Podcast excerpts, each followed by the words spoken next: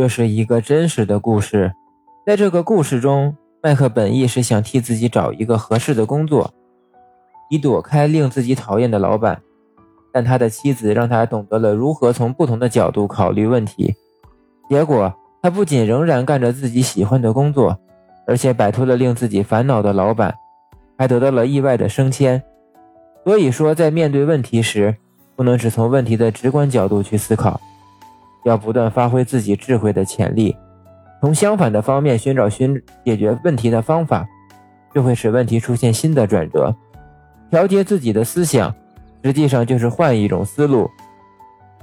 生活中的许多事情，当我们用旧的方法、旧的习惯行不通时，就要考虑换一种手段，换一种思路，说不定这一换，就换出了一条全新的阳光大道。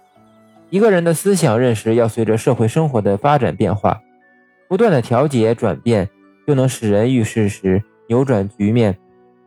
调节思想认识就是转变思路，改变习惯，换一种思路，海阔天空。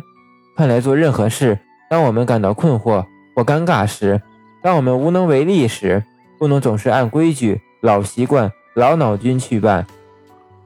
社会发展变化了，你就要多考虑考虑。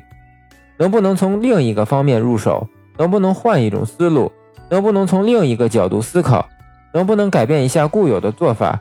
只要你这样去思考，不断调节自己的思想，不把自己固定在一种模式里，你就能够找到出路，就可能获得成功。